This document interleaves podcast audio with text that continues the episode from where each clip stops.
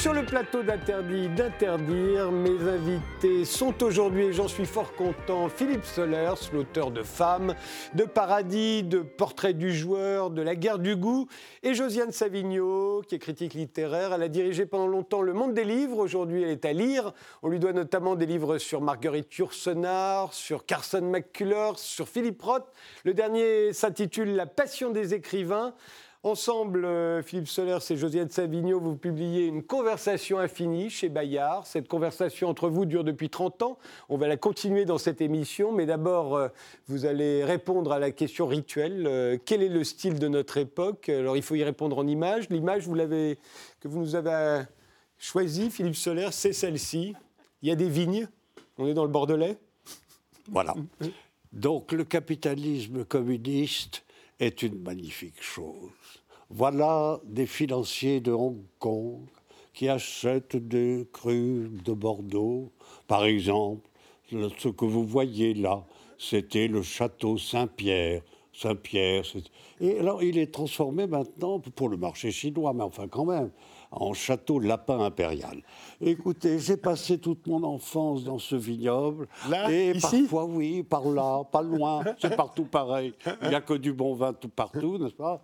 Je n'ai jamais vu le moindre lapin impérial euh, en étant enfant à quatre pattes. Jamais la moindre antilope tibétaine, parce que je vous signale qu'il y a aussi l'antilope tibétaine. Qui devient un, un cru? Oui, qui devient un cru, un cru de Bordeaux, chinois. Euh, l'antilope, euh, l'antilope d'or, le lapin d'or, enfin le, le lapin impérial. Alors, ces Chinois sont de Hong Kong. J'essaye de, différencier, pas? Au fond, mon intervention euh, est, une sorte d'amitié profonde que j'ai toujours eue Pour la Chine, bien sûr. Et je suis content de le lire sur ce, de le dire sur ce plateau de télévision, bien entendu. Alors j'essaye de leur éviter la faute de goût Oui, qui là, pourrait rejaillir sur eux. C'est donc par amitié que je leur- les supplie d'a- d'agir sur leurs financiers communistes de Hong Kong. Enfin, moins communistes que d'habitude. Vous voyez, ça me rend fou. En, en tout cas, c'est la faute de goût terrible. Voilà. Donc la guerre du goût Elle passe, par, elle passe par là, ouais. par là, oui. Josiane Savigno. Alors, elle est plus énigmatique, hein, j'ai eu du mal. C'est c'est une enceinte? C'est deux enceintes. C'est deux enceintes. Alors pourquoi j'ai choisi ça? Parce que euh, en fait, dans chaque pièce de ma, de ma maison, il y a cet euh, objet antique que j'adore, qui s'appelle un poste de radio. Et j'écoute ce poste de radio. J'écoute. Je suis une fan de radio. Solaire le matin regarde des chaînes de télévision. Moi, jamais. Le matin, à partir de 5h, 6h, selon je me réveille, c'est radio. Plusieurs radios, etc. Je zappe entre les radios parce que j'adore la revue de presse de Michel Grossieur, donc je passe sur euh, radio classique. Mais après, pour les programmes, je passe sur France Musique. Et parfois, la musique ne me plaît pas. Alors, avant ces petites enceintes euh, Bluetooth, j'avais plusieurs choix. Soit continuer d'écouter de la musique qui ne me plaisait pas, parce que j'aime bien écouter des choses quand je fais ni lire ni écrire, j'aime bien écouter des choses. Soit aller à mon ordinateur ou à ma chaîne IFI pour choisir de la musique. Évidemment, j'avais souvent la flemme, donc je continuais à écouter de la musique qui ne me plaisait pas. Et là, ça m'a sauvé la musique. C'est-à-dire que je branche mon enceinte Bluetooth, je me suis fait un programme sur YouTube, sur mon portable, et hop Voilà, votre Et la- playlist. C'est et la la- reine de la playlist. Ella Fitzgerald, euh, de la musique classique, Billie Holiday aussi. Voilà. Donc, donc c'était des objets qui me sont arrivés au 21e siècle. Peut-être qu'ils sont déjà du 20e, je ne sais pas, mais je ne suis pas très geek, comme on dit, ni techno. Non, non, ça, vous êtes très 21e siècle. Ils me sont arrivés au 21e siècle, ces deux objets, qui sont deux cadeaux, et j'en suis fort aise. Eh bien, commençons.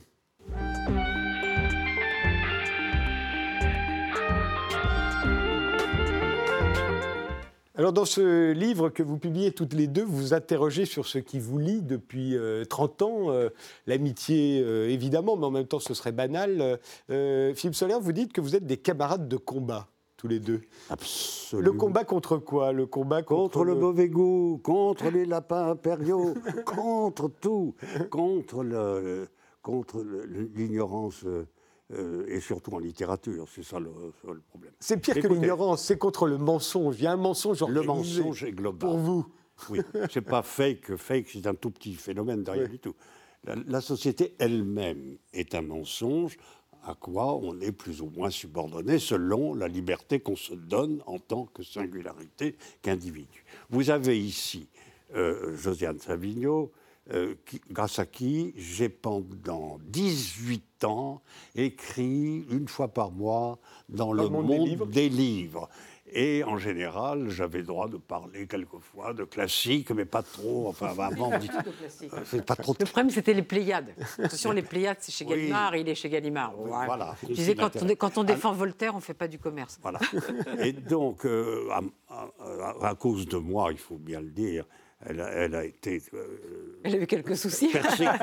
en 2005, ils ont mis le temps. Oui, ils ont mis le temps. Donc on continue le combat par d'autres moyens, euh, grâce à vous, merci.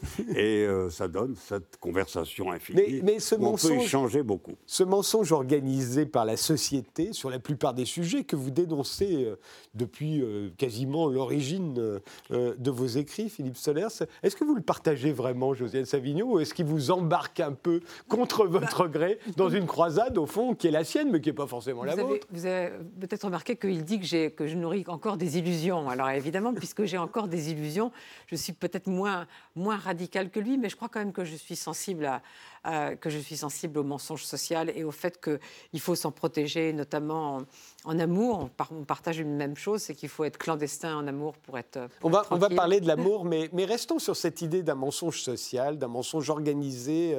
Ce serait une, une idéologie euh, qui nous construirait tous, au fond, en tant que personnages?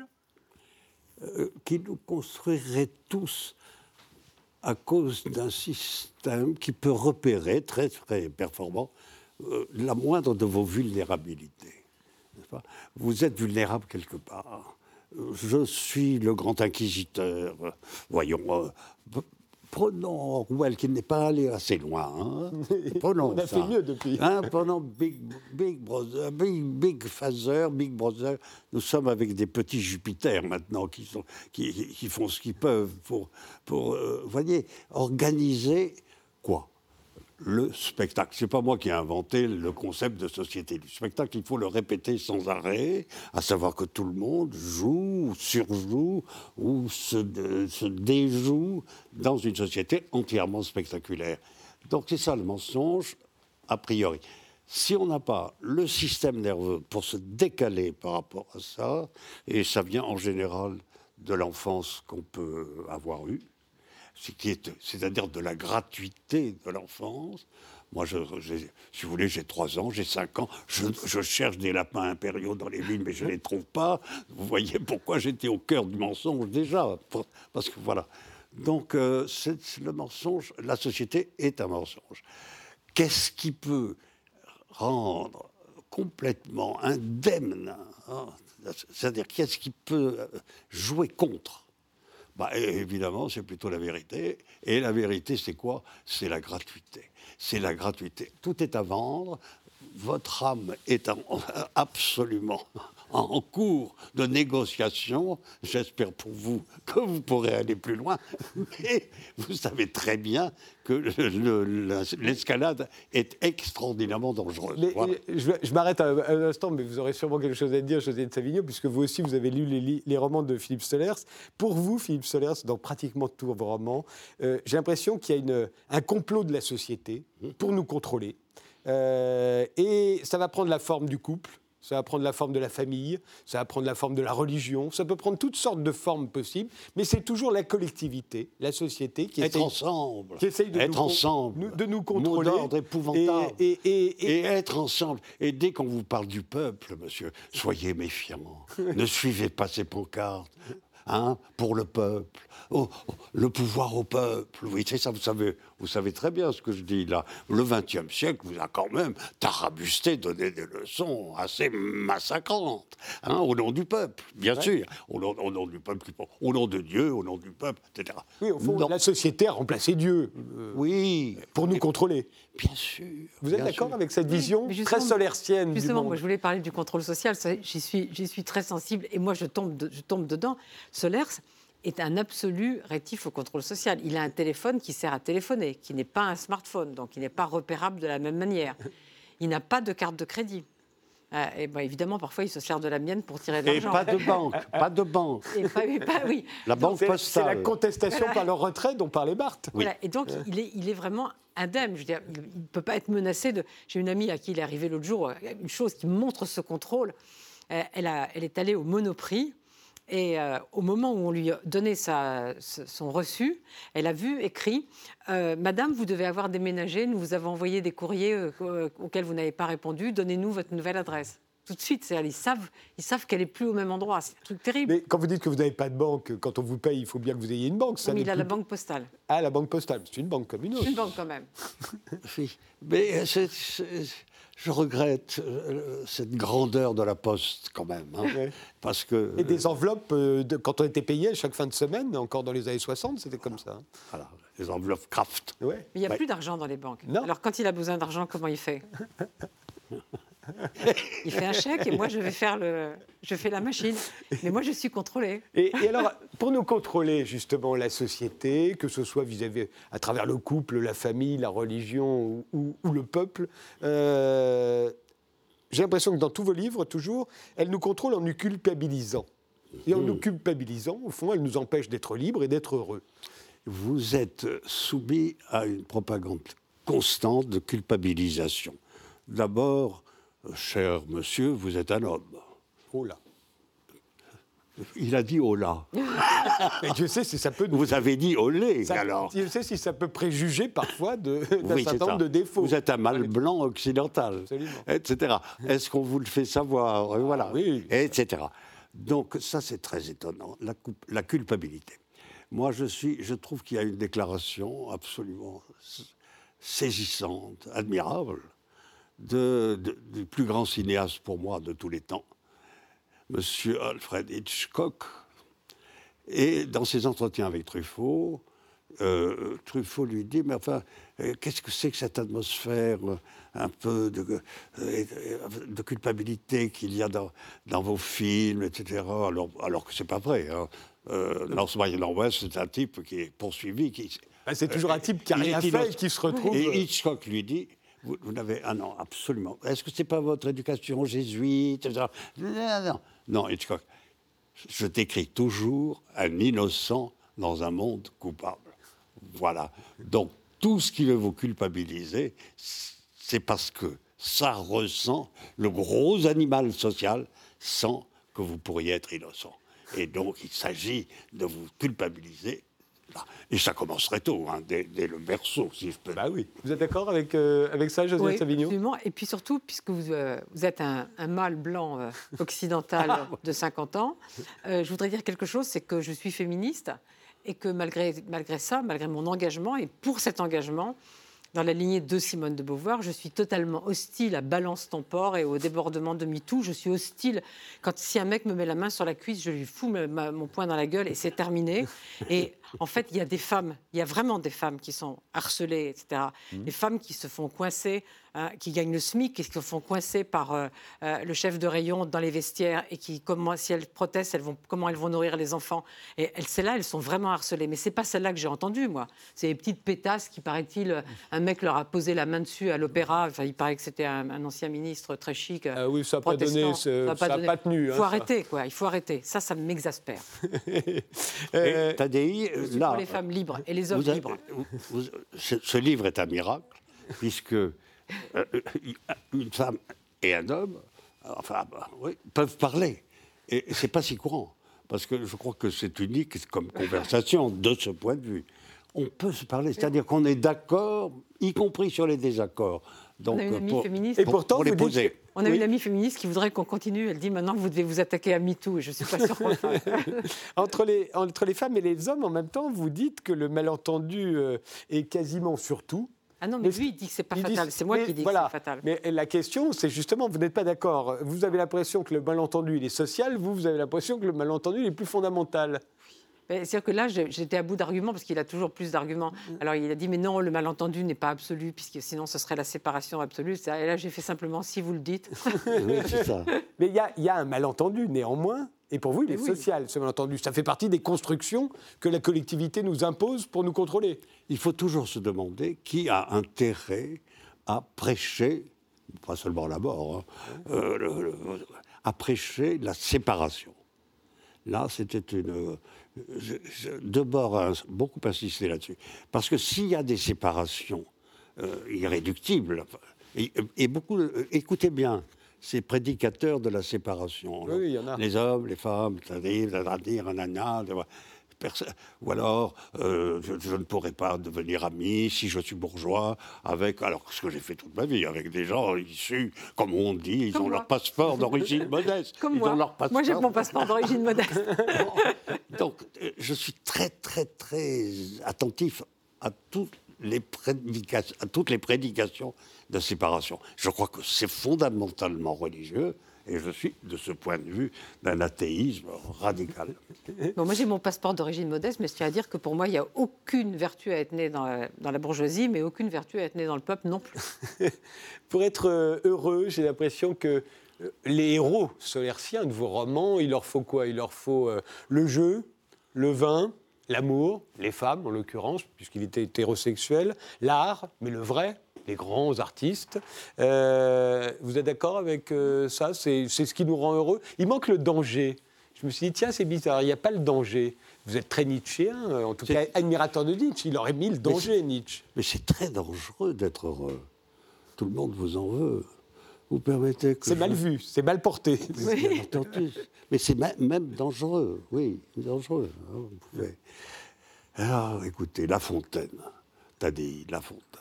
J'aime le jeu, l'amour, les livres, la musique, la ville et la campagne. Enfin, tout.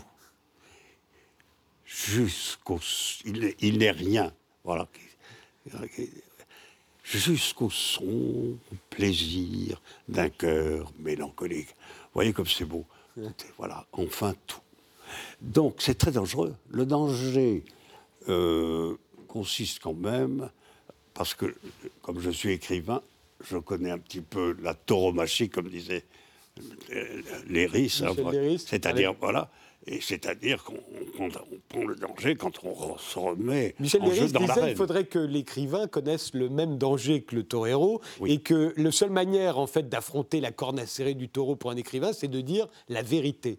Mais aujourd'hui, tous les écrivains se targuent de raconter la vérité, leur petite vie d'ailleurs. Il y en a est-ce que, est-ce que, la, est-ce que la tauromachie a gagné? Oui, mais euh, enfin, l'image est trop forte.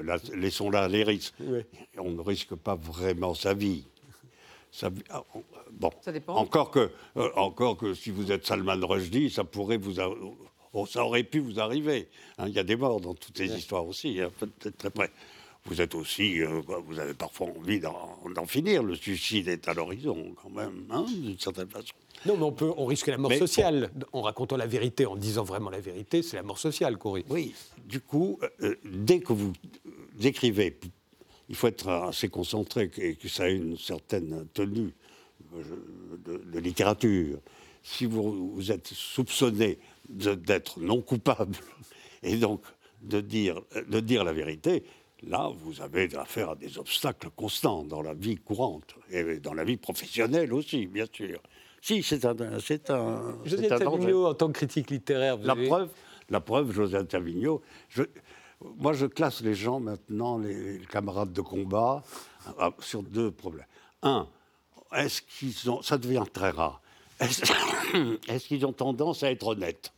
Hmm. Très rare, ça devient très rare. Et deux, est-ce qu'ils ont tendance euh, à, à, la vérité? Voilà.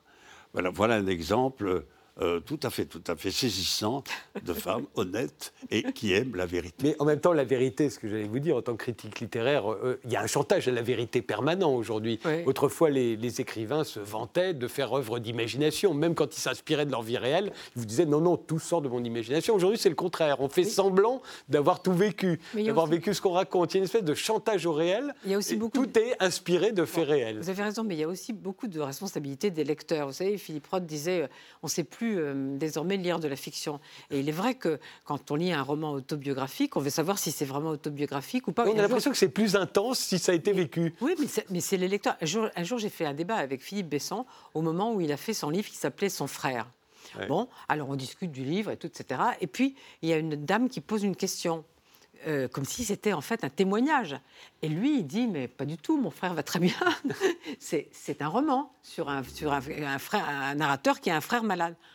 Mais les gens étaient scandalisés, cette femme était scandalisée.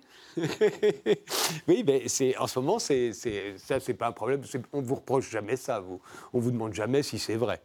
Non, mais on lui, on- on lui dit qu'il Non, écrit des essais, des essais et pas des romans. Non, mais les- toutes les attaques euh, euh, portent sur le fait que ça pourrait l'être vrai. Oui, c'est ça. Oui, c'est ce qui, pas des romans, ce qui est des encore, essais. Il y a Voilà. des gens qui disent que c'est ce qui est encore pire. Euh, vous dites dans, ce, dans ces, ces conversations, vous dites que l'amour et la guerre, c'est la même chose. La guerre, on l'a compris, c'est la guerre contre ce mensonge généralisé, cette falsification générale. Euh, mais la guerre, c'est quoi? En amour? Euh, la guerre. Euh, Non, la guerre, on sait ce que c'est. C'est l'amour, c'est quoi, Oui. pardon L'amour, c'est pas la guerre. L'amour, euh, c'est une pause dans la guerre des sexes. Euh, alors, en tout cas pour moi. Ouais. Euh, puisque je suis notoirement plutôt hétérosexuel, n'est-ce pas? Je- Il faut bien que j'avoue. Ah, donc, euh, euh, la guerre entre les sexes est, est radicale, fatale. Mais euh, de temps en temps, elle s'interrompt. Pour quelle raison Mais Que j'ai ce l'impression que que j'ai ça n'est dit pas sentimental chez vous. Quand vous parlez de l'amour, Oui, il n'y a pas de passion sentimentale. non. Je ne suis pas sentimental parce que je suis trop sensible pour devenir sentimental. Ça, c'est un beau mot de Kundera. Il faut se méfier des gens sentimentaux parce qu'on peut vérifier qu'ils ne sentent pas grand-chose. Ils remplacent la sensation par le sentiment. Là, non. En revanche, lorsqu'il y a euh, quelque chose qui se passe en, en amour, par exemple, je publie des lettres en ce moment d'amour, enfin, à Dominique Rollin elle-même. à- Dominique etc. Romelin qui avait elle-même publié là, sa ça- correspondance. C'était dire- lui d'abord. Lui Et d'abord, c'est- et maintenant, Ah c'est oui, Voilà. maintenant oui, Dominique. pardon. Voilà, mais ça, ça veut dire qu'on a retrouv- trouvé au miracle, d'ailleurs c'est rare, avec quelqu'un, la gratte, on a retrouvé un combat enfantin. C'est l'enfance. L'amour, en fait, il y a quelque chose d'enfantin pour vous Oui. là-dedans. L'amour, euh, l'amour, si ça n'est pas enfantin, si c'est conçu comme des rapports de Il faut que ce soit gratuit pour vous, l'amour. hein. C'est la gratuité. On n'attend rien en échange. L'amour libre, euh, qui ne serait pas gratuit, ne, ne- ne- ne- ne signifie rien. Partout où il n'y a pas gratuité, vous avez prostitution plus ou moins. Mais, mais quand on n'entend pas gratuité, on a l'impression qu'on n'attend rien. Ça n'est pas un échange. Euh, or, dans le désir, C'est un jeu. Quand il y a du désir, J'aime on le jeu, j'aime le jeu, l'amour, les livres, Mais la quand il y a du désir, on a envie que ce désir soit comblé. Donc on attend quelque chose. C'est pas totalement gratuit notre amour. Oui, mais il vaut mieux demander la permission de monter à bord. C'est pour ça que les femmes ont raison de se plaindre de Dans ce ceux qui ne demandent sûr. pas la permission. D'accord. Voilà. Si Ou qui force le passage. ou qui force le passage, ou qui croit le forcer. En fait, euh, quand vous êtes, euh, quand vous êtes dans, cette- dans une situation de cette, de cette nature, vous êtes toujours choisi d'une façon ou d'une autre. hein. Il n'y a pas de rapport de force euh, euh, définitif. Et il n'y a pas de séparation. On peut détourner quelqu'un de sa voix. Oui, voilà. Ce serait ça la séduction. Parité partout et gratuité si possible. Josiane Savigno, Alors, vous il y a- voyez comme a- ça Il y a quelque chose qu'on a en commun, c'est qu'on n'est pas. Je ne suis pas sentimentale. Je n'aime pas le sentimentalisme. Je pense en effet que les gens sentimentaux n'ont pas de sentiments. Je les vois, les gens sentimentaux. J'ai vu de récemment. sensibilité. J'ai vu, j'ai vu quelqu'un qui pleurait à chaudes larmes un enterrement, et euh, enterrement de sa mère, c'est quand même assez énorme, mais qui pleurait comme une enfant. Et une heure après, elle recevait les gens chez elle. elle- C'était euh, est-ce que tu veux du blanc ou est-ce que tu veux du rouge? Pour moi, c'est des gens qui n'ont pas de sentiments. C'est- Vous avez c'est- vu, il y a peuvent- toute une littérature du deuil maintenant. Oui. Dans la littérature française. Dès qu'on a perdu son frère, ce- son père, sa mère, on fait un livre. Alors moi, j'ai. C'est évidemment, sentimental ça ou c'est sensible? Ça dépend du livre. Hein ça dépend Oui, du livre. vrai, ça toujours. dépend du livre. Le livre de, de Joyce Carol Oates euh, sur son deuil, euh, qui s'appelait Une histoire de veuve en, en anglais, mais en français, ils avaient changé le, le truc. Ça ça m'a beaucoup bouleversée. Elle a vécu pendant 48 ans avec cet homme et c'était pas un livre de deuil, en fait. C'était pas un livre de deuil, c'était c'était un livre, un livre de vie. Mm. Et là, très récemment, il y a le livre de Valérie Zenati, qui est une sorte d'hommage à Aaron Appelfeld. C'est pareil, c'est pas un livre de mort, c'est pas un livre morbide, c'est pas un livre de deuil. Et est-ce le que- problème est le suivant. Ce n'est pas parce qu'on n'est pas sentimental, euh, qu'on n'a pas de sentiments Bien entendu.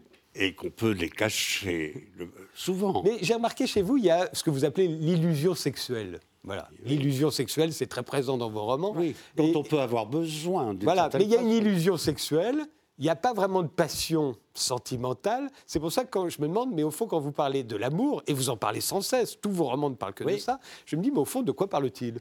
Des femmes qu'il a rencontrées souvent et qui sont des personnages dans ses livres. Et donc, Mais il y a une différence, vous faites la différence dans vos entretiens, dans cette conversation, entre euh, les amours importantes euh, qui sont restées, 6, 7 peut-être, dites-vous, et, un- puis, et puis les, les Mais on a- rencontres. on a un point de désaccord. va- elle, va, euh, elle va me dire ce qu'elle pense de Simone de Beauvoir. Sartre et Beauvoir, moi, j'adore leur vie.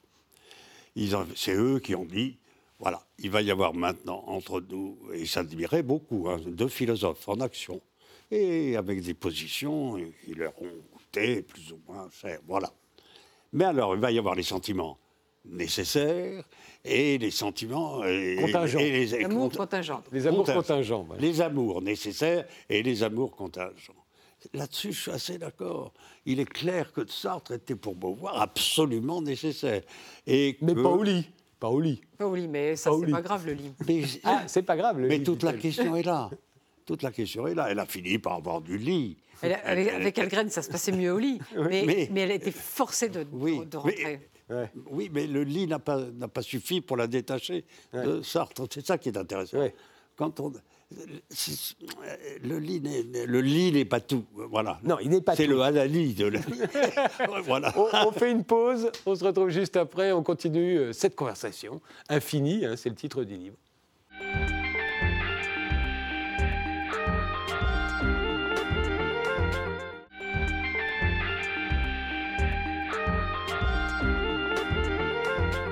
Nous sommes avec Josiane Savigno et avec euh, Philippe Solers qui euh, publie euh, une conversation infinie chez Bayard. euh, et cette conversation, on la prolonge dans Interdit d'interdire. Il y a un, un chapitre qui est consacré à la fidélité, euh, puisque vous parlez d'amour. euh, évidemment, la fidélité, ça vient toujours à un moment. Est-ce qu'on peut aimer d'amour plusieurs personnes différentes? Vous n'avez pas l'air convaincu. Ah, si, si, ah, si, Si. Alors ça, si je suis En même temps, Ouais. J'avais l'impression que... Mais non, ce- ce- le désaccord qu'on a sur l'amour, c'est pas celui-là. C'est que moi, je pense qu'un amour comme celui de Philippe Solers et de Dominique Rollin, il n'y en a qu'un dans la vie. Il dit que c'est pas vrai, mais je pense c'est qu'il veut protéger d'autres femmes. Donc euh, je n'y crois pas. Je pense que cet amour-là est un amour absolument exceptionnel. Dominique Rollin était une personne exceptionnelle que j'ai beaucoup aimée. Un écrivain. et, euh, oui, si, elle- si elle avait aimé les femmes, je crois que je l'aurais draguée à mort. Mais Elle était plus âgée que vous, elle nous a quittés, elle avait 98 ans, hein, et 99. c'était en 99, Ouais. même, euh, début des années 2000. 2012. Et- 2012. Et, euh, et Dominique, oui, c'est quelqu'un que j'aurais dragué. euh. Moi, je suis plus douteuse que Solaire sexuellement, mais je ne peux pas dire bisexuel parce qu'il n'y croit pas. Oui, j'ai vu qu'il ne croit pas. Mais ce que je peux dire quand même, c'est que c'est que l'hétérosexualité que j'ai pratiquée m'a toujours être paru, paru être un miracle. C'est un miracle de pouvoir s'entendre avec un homme, c'est un miracle. Et oui. Alors que vous avez une théorie là-dessus, euh, Philippe Soler. Pour vous, toute la, la- la sexualité, quelle qu'elle soit, est un délit. Je Y compris l'hétérosexualité, au Mais fond. tout est délictueux dans ces histoires de tripotage. Mais c'est bien. Mais, mais c'est un délit. C'est un délit. Lorsque ça a été euh, porté par des interdictions majeures, religieuses, et, et attention, c'est encore ça dans des vastes pays du monde. Vous voyez par là-bas, là. Ouais, Donc, il faut être très prudent avec, avec, avec ça. Moi, je suis, euh, je suis athée euh, sur la sexualité. Oui, je n'y crois pas. Enfin, vous avez beaucoup pratiqué Je, à une époque. je- je crois qu'il n'y a pas lieu d'y croire. Oui, mais quand même, vous avez beaucoup pratiqué à une époque. Oui, Oui. Oui, c'est, mais, mais c'est pour ça que je sais de quoi je parle. et et d'où, la, raison de mon athéisme. Mais ça veut dire que quand vous dites que vous ne croyez pas à la bisexualité, donc j'imagine que vous ne croyez pas non plus à l'homosexualité, plus qu'à autre chose. J'ai dit que euh, hétérosexualité, pas. Parce que je, je veux attirer l'attention avec ma mouletta, mais bon, c'est de la provocation. Euh, je ne me sens pas définissable en termes de sexualité. Voilà. Et je crains que notre époque, qui ne sait plus trop quoi dire sur l'identité et sur l'histoire, se réfugie de plus en plus, alors parce que c'est vraiment une pression constante dans des questions dites de sexualité. De genre Et ça- aussi. Et ça, Et même, ça n'arrête pas. hein. Donc, c'est une croyance qui a en, en place des tas d'autres. On a cru à la Révolution, au prolétariat, on a cru à l'émancipation des femmes, on y croit encore, etc. Mais justement, ça, se restreint de plus en plus. C'est-à-dire, il faut absolument que quelqu'un soit fiché euh, en sexualité. LGBTX, UV, WXYZ, vous êtes tout ça à la fois, bravo. Oui, non. Vous êtes d'accord, Josiane Savigny?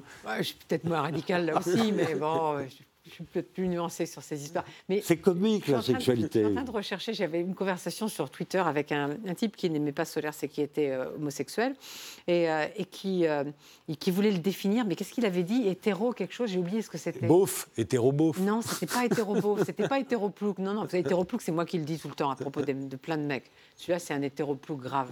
Non, non, c'était plus, plus intellectuel, mais j'ai oublié, j'ai oublié ce mot qu'on a. Et, et alors, puisqu'on peut être infidèle tout en restant fidèle amoureusement, est-ce qu'on peut euh, être fidèle à plusieurs dieux? Est-ce qu'on peut être. Euh, parce que vous parlez beaucoup de, de, religion, de Dieu, oui, euh, dans, dans, ces conversations. Est-ce qu'on peut être à la fois juif et musulman, catholique et protestant?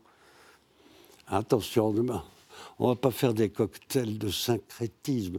Attention. D'abord, je voudrais ajouter que je ne me rappelle plus ce qu'avait dit ce type. En tout cas, il y a une journaliste américaine, après la publication de Femmes, qui a prévenu ses congénères, et ultra féministes, dit attention, ne, vous y trompez pas. Solaire, c'est très dangereux. Ce n'est pas un phallocrate, comme vous diriez c'est un spermocrate. Oh, c'est beau. Vous voyez, parce que les spermatozoïdes et les ovocytes, maintenant c'est une marchandise, comme vous savez. Voilà. Alors votre question, c'était est-ce qu'on peut, peut être fidèle à plusieurs dieux différents? Ah, déjà, les catholiques et les protestants sont le même Dieu quand même. Hein. Oui, c'est pour, ça que pour ça que j'affine la question en disant est-ce qu'on peut être au fond catholique et protestant, juif et musulman? Parce qu'on pourrait dire que tous sont le même Dieu. on ne peut pas être, juif et catholique, c'est pas au même moment. Je vous fais remarquer tout de suite que vous avez pris la région dite monothéiste. Absolument. Et donc, chez les autres, la question ne se pose pas. Les Romains prenaient tous les dieux qui passaient et, prenaient tous les dieux qui passaient, monsieur. Euh, je, monsieur Tadei, je vous, je vous signale que les dieux grecs, euh, c'est pas. C'était romanisé. C'est pas rien. Non, c'est pas de la romanité. Ah, les Grecs sont. Pardon des Grecs. Oui, euh, les dieux grecs. Écoutez, il y, y, avait. Moi, ce qui me manque, je vais vous le dire, c'est par exemple les déesses grecques. Voilà. Et je les, je les prie souvent. Elles m'apparaissent d'ailleurs sous forme de mouettes, de, de, choses. et ça ne vous empêche pas d'être catholique, puisque vous êtes toujours revendiqué comme catholique. il a un catholicisme un peu bizarre, on l'a vu. Un catholicisme de sensation, J'aime bien cette définition. Il est panthéiste, en fait. Écoutez, euh, un jour, c'est lui m'est arrivé, si j'étais resté en France, confiné, euh, j'aurais rien vu. Il m'est arrivé un jour d'aller en Italie avec quelqu'un que j'aimais beaucoup, énormément. Donc euh, euh, là, ça a été. je me suis converti au Dieu italien catholique. Il n'y a rien à faire, il n'y a rien de plus beau. Et c'est en musique, et c'est en peinture, et c'est en architecture. Allez, pop, allez, allez, allez. C'est là. Vous aimez les produits dérivés du catholicisme? Non, j'aime la façon dont l'Église catholique a, c'est très très étonnant, a conservé le paganisme grec. Oui, c'est un polythéisme déguisé, vous voulez dire, le catholicisme, avec les saints, tout à fait, la Sainte Trinité. mais enfin, la, sculpture, la peinture, et la musique en plus, hein, que de musiciens admirables. Ils ne sont pas tous catholiques. Euh, Bach a fait que sa messe catholique, mais enfin, il était quand même. Mais comment se fait-il que vous aimiez euh, tout de même le monothéisme, euh, parce que c'est quand même aussi monotone que, que la monogamie Alors, je préfère, pour vous répondre, vous avez évoqué tout cela. Euh, donc, euh, du côté où ça croit à un Dieu unique, euh, alors là, je prends sans aucune hésitation, en enlevant tout le reste, la Bible, le judaïsme et les juifs. Voilà. si c'est ça la question, alors les juifs, absolument sacrés. C'est ce qu'il y a de mieux. Ils la Bible. C'est ce, qui. C'est ce qu'il y a. Ils la Bible, ils attendent encore. Il y a des pauvres catholiques qui essayent de se raccrocher aux branches parce qu'ils ils ont péché. Et, vous savez, bien, autrement dit, ils n'ont ils jamais lu la Bible. Oui, euh, monsieur Tadei, je dois vous dire qu'à à part l'Iliade et l'Odyssée qui sont là toujours sur ma table avec Shakespeare, mais la Bible est là hein, tout le temps. je l'ouvre et je le. Et alors c'est très comique la Bible. il me fait des interros. Faire... Il me fait des interros sur la Bible. Je suis nul, c'est pathétique, pathétique. Je crois être un des écrivains français, sauf erreur, qui, la, qui la connaît le mieux. Voilà. Mais vous dites ça tout le temps. De Mozart, de Nietzsche. Bah, vous, aimez être tout. Vous ne comprenez rien. Non, mais sur la, Bible, il est bon. Hein, à la culture dite occidentale, si vous ne prenez pas tout ça, et voilà, Voilà, c'est partout. Oui, sans doute. Vous voyez, vous aussi, vous faites comme moi, vous dites si vous le dites. Un peu. si vous voulez que j'ajoute une petite provocation de mon cru, c'est-à-dire que j'ai ouvert beaucoup le Coran et ça ne me tente pas du tout, ça ne m'accroche pas. Voyez-vous, je reste Et dans la Bible, imperméable. vous préférez le premier, euh, la première partie à la deuxième? Ah bah, il, a- Je suis il- assez mauvais connaisseur il de est la Bible. il est incollable sur l'Ancien Testament, il est incollable. Mais, euh, La mais Torah, monsieur. il est incollable sur Mais l'Ancien les évangiles sont plein de choses. Écoutez, à ce moment-là, il faut, je vais vous faire la liste euh, des, des juifs qui ont, qui ont compris euh, qu'ils devaient euh, enfin, être dissidents, ultra dissidents. Spinoza. Alors, vous commencez par Jésus-Christ, que je prends volontiers, parce que là, ça lui a coûté quand même. euh, ouais. Mais ça a marché. hein, voilà. Vous prenez Spinoza, euh, que j'adore, et c'est pas rien. hein, d'avoir été Spinoza, parce que ça, ça a un coup de poignard dans, dans- dans son manteau qu'il a conservé. Vous prenez ensuite Freud, euh, vous prenez Marx, ah oui, on voilà aussi qui, qui s'est décalé par rapport à sa communauté d'origine. Voilà, je respecte infiniment tous ceux et toutes celles qui osent se détacher de leur communauté d'origine. Et de quelle communauté d'origine vous, ou autres. de Voilà. quelle communauté d'origine vous êtes-vous détaché, vous, Non, Philippe la, Solers bourgeois- la bourgeoisie bordelaise, croyez-moi, c'était- c'était très bien et très, très dans le savoir-vivre. Et absolument. Et heureusement, ils étaient pro-anglais, ce qui, n'est- ce qui ne m'a pas culpabilisé sur l'affaire euh, Pétain et compagnie, qui revient d'ailleurs. Vous avez vu, hein, c'est très intéressant. Donc en politique, je suis déjà sauvé euh, dans, ma, petite enfance. hein. il fallait écouter. Ici, Londres, les Français parlent au français. Vous savez ça Il était brouillé. Oh, que j'adore ça. Les messages. de vous vieillir, vous n'étiez pas. euh, Je les écoutais, monsieur. Bah, C'est vrai À la bébé. radio, monsieur. Mais bébé, alors. La À radio trois ans, brouillée. à trois ans, on écoute. Six Trois ans. ans, quatre ans. Six ans. Et oui. Mais c'était absolument surréaliste. Une hirondelle ne fait pas le printemps. Les carottes sont cuites, je répète. C'est ce que vous aaimez bien dans l'amour, au fond, c'est ce côté enfantin. C'est ces petits mots qui n'ont pas toujours de sens. J'étais un enfant dans la résistance, cher monsieur, déjà, par la radio. Oui, quand, la fille de Simone de Beauvoir a publié les lettres à Nelson Algren, il y a eu des critiques imbéciles et qui, à mon avis, sont des gens qui, qui vraiment ne, connaissent, ne comprennent rien à l'amour pour dire que c'était ridicule qu'elle disait mon amant crocodile ou Oh, je serai merveilleux. votre Ces petite petits femme. mots, et tout, etc. au contraire, c'est, pour moi, c'est absolument charmant. On, se dit toujours des choses ridicules. On s'appelle c'est surtout que ces mots, euh, ces mots qu'on emploie dans les relations amoureuses ne sont destinés qu'à l'autre. Il n'y a que l'autre qui les comprend. C'est pour ça que c'est toujours un peu bêta quand on, en, on, en- on leur fait de la publicité, que ce soit quand ça nous échappe. Je me souviens de Georges Pompidou appelant sa femme Bibiche. Euh, il a été filmé à l'Élysée et à un moment on se rend compte qu'il appelle sa femme Bibiche. Et ce qui était, ce qui- L'image, c'est horrible. Ce qui avait du sens pour eux n'en avait pas pour Et on n'a jamais révélé qu'elle l'appelait nounours. peut-être. Mais dans, mais dans la C'est vrai correspondance, qu'un amant crocodile, Enfin- ça devait avoir du sens pour eux, ça n'en a pas Oui, mais elle est écrivain, donc ça devient. Oui, ça devient plus intéressant, dire. Ouais. Il y a souvent des histoires d'animaux, comme les Français sont les, les froggies, donc euh, ma, ma petite, petite grenouille et mon amant crocodile. Ah oui, c'était ça. Eh Pour euh, Philippe Solers, euh, j'ai remarqué le sexe, ça permet de comprendre son époque. Hmm. Pourquoi? Pourquoi le sexe plus particulièrement? Parce qu'on pourrait dire que c'est quelque chose qui se fait indépendamment du contexte.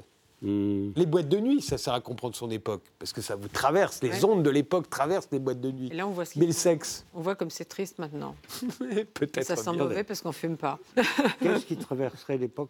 Le sexe. Le sexe Oui, Non, c'est- traverse- Parce que Tadei pense que vous pensez que, que le sexe permet de comprendre une époque, et lui pense que ça- le sexe traverse les époques.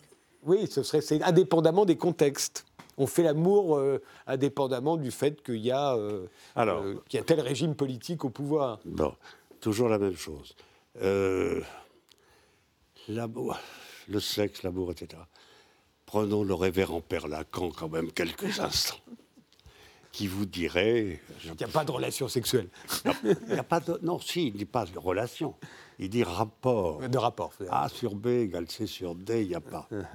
Mais relation, il n'y a que ça. Oui, Alors là, il n'y a pas de rapport. si, si ça pouvait apporter des connaissances, ça se saurait. C'est-à-dire tous les matins, vous auriez des communiqués. très- Parce que voilà le problème, c'est que ça ne va pas sans dire.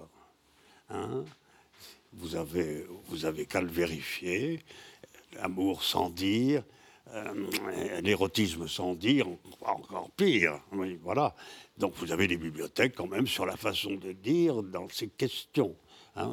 il, y a de très très très grands livres, notamment français. Mmh. Comme c'est curieux, les Français ont perdu. Ils sont, ils sont en gilet jaune en demande de sexe et d'amour et d'identité. C'est terrible. Rappelez-vous que c'était, je vais vous dire, le 18e siècle, et puis j'en finis avec ça. L'amour ne va pas sans dire. Et donc, euh, encore une fois, euh, c'est en disant que ça se fait. Ou que ça se fait en se disant. Et que ça révèle l'époque. Évidemment. Si vous êtes dans une époque d'illettrisme galopant, d'analphabétisme de plus en plus sensible, de numérique et digital qui fait perdre la moitié du vocabulaire, et dans la communication qui empêche toute conversation, et voilà pourquoi la nôtre est infinie, y compris maintenant, euh, alors là, vous êtes, vous êtes mal barré, vous allez avoir des crises d'identité partout, ce qui est le cas. Qui suis-je Où suis-je Qu'est-ce qui m'arrive? Il n'y a plus rien. Il n'y a plus rien. Il n'y a plus rien.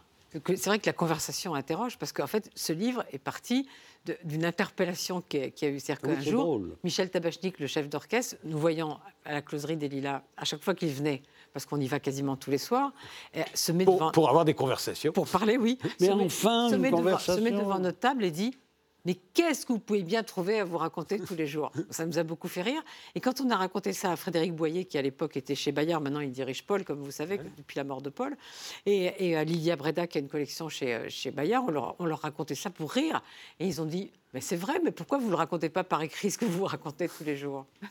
Mais justement, petit travail, de, petit exercice de travaux pratiques, vous avez dû le faire. Vous avez dû sûrement avoir une conversation sur Macron, sur les Gilets jaunes euh, récemment, un soir à la closerie des Lilas, euh, puisque euh, vous êtes des camarades de combat contre le mensonge organisé par la société pour nous contrôler. souvent, vous faites allusion à cela, Philippe Solers, vous dites qu'il ne faut pas être à côté de la plaque. On est souvent à côté de la plaque. Alors sur Macron, et les Gilets jaunes, sur ce face-à-face auquel, euh, dont nous sommes témoins euh, depuis euh, bientôt deux mois, pour ne pas être à côté de la plaque, il faudrait comprendre quoi?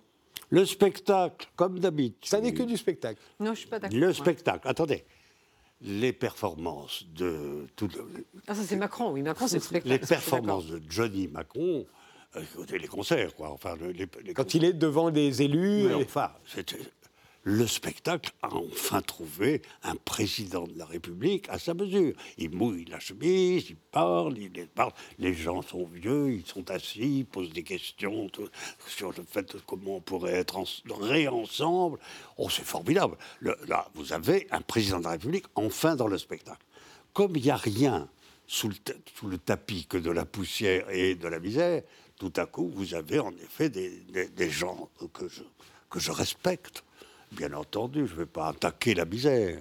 Vous parlez des gilets jaunes, là hum Non, qui émergent et qui sont partout, ces fameux gilets jaunes.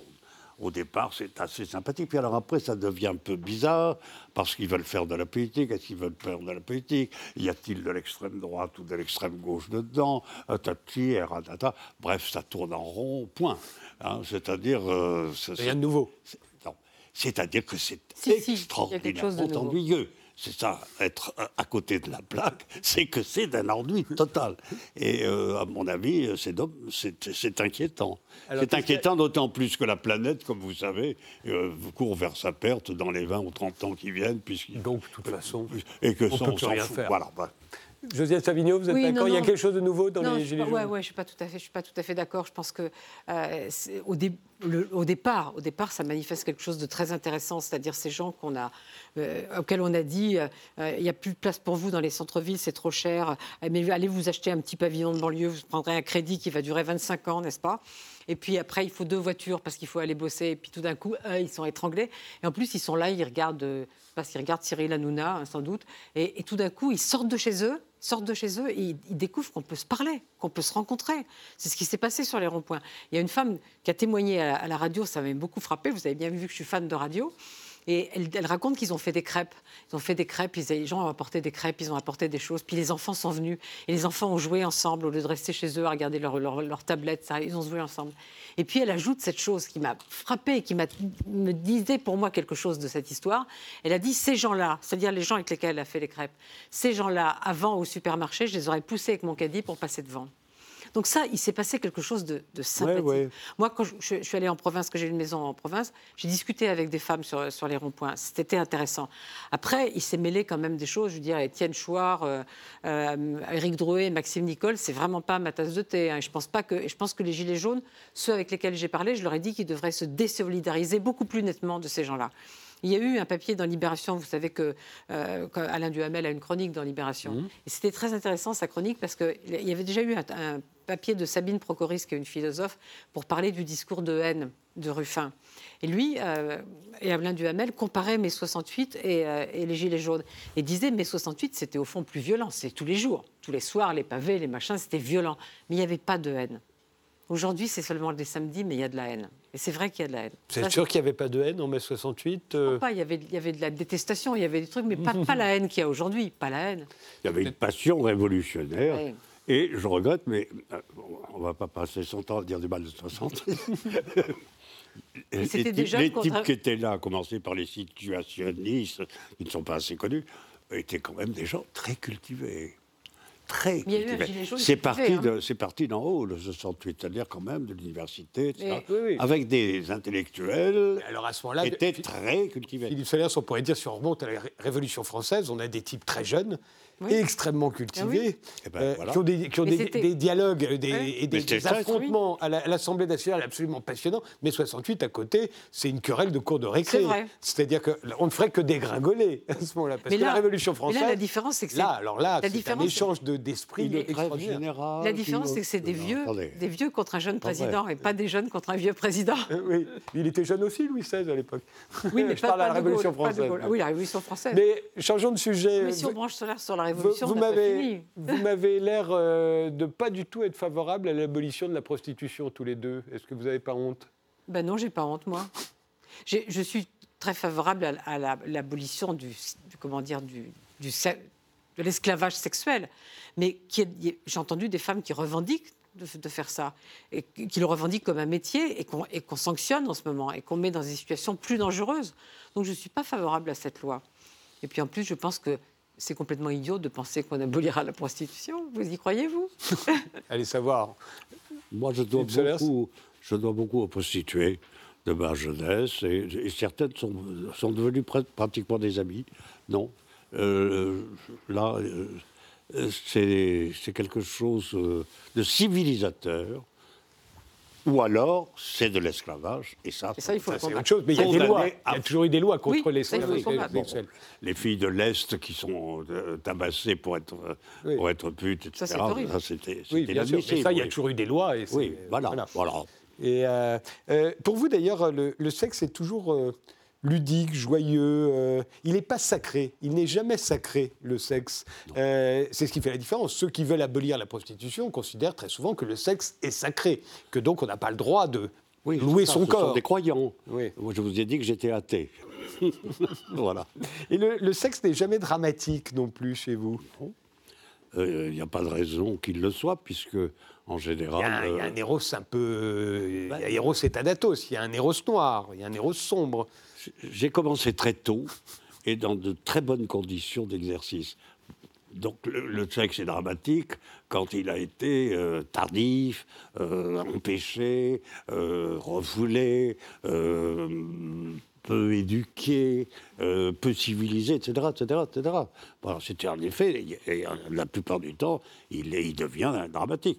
C'est là où il faut évidemment savoir exactement la, manière qu'on a d'avoir rencontré des gens ou pas qui vous ont permis de dédramatiser au maximum, parce que quand même c'est un plaisir, ou alors c'est pas la peine. Non, il me semble. Le plaisir doit, doit être heureux.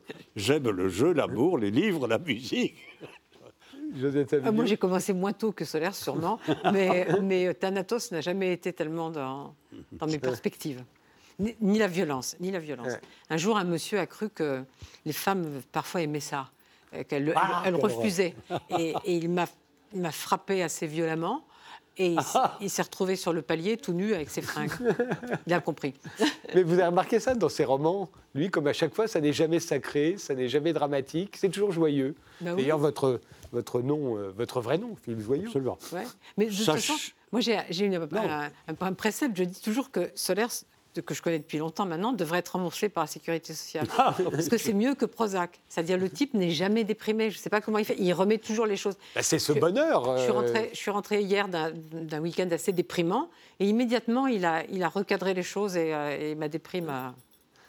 Vous voulez être heureux et c'est ce à quoi c'est ce que la société nous empêche d'être. Voilà. Et pour vivre euh, caché, vivons heureux. Et là, c'est euh, un conseil que je donne, parce que c'est le, le, fait d'être heureux vous met à l'abri.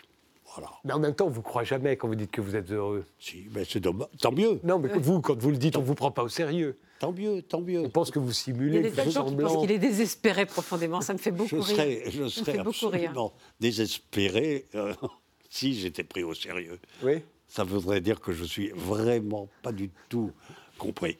Voilà. il, y a du sérieux partout, monsieur. C'est pour ça que le monde est cœur.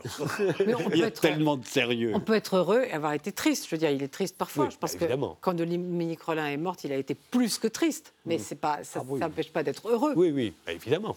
Non, non, bien entendu.